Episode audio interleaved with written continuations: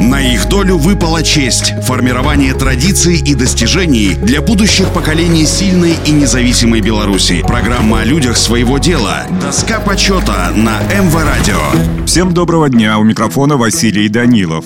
Семен Арьевич Косберг родился 14 октября 1903 года в городе Слуцке. Семен Арьевич учился в Слуцком коммерческом училище, работал кузнецом и слесарем в кузнице отца и одновременно занимался на вечерних общеобразовательных курсах, где получил среднее образование. В 1931 году Косберг был направлен на работу в Центральный институт авиационного мотостроения. И здесь у молодого инженера проявился талант изобретателя. Он подал немало смелых, неожиданных идей, прошел путь от инженера-конструктора до начальника крупного исследовательского отдела, занимавшегося вопросами создания системы непосредственного впрыска топлива в головки цилиндров. Семен Аревич был одним из тех, кому выпала честь первым заложить прочный фундамент советской авиационной, а впоследствии и ракетной техники. Заслуги Косберга в области ракетостроения были высоко оценены. В 1959 году ему была присуждена степень доктора технических наук. Год спустя Ленинская премия, а в 1961 присвоено звание Героя социалистического труда. Память о Семене Ареевиче Косберге увековечена. Его именем назван кратер на обратной стороне Луны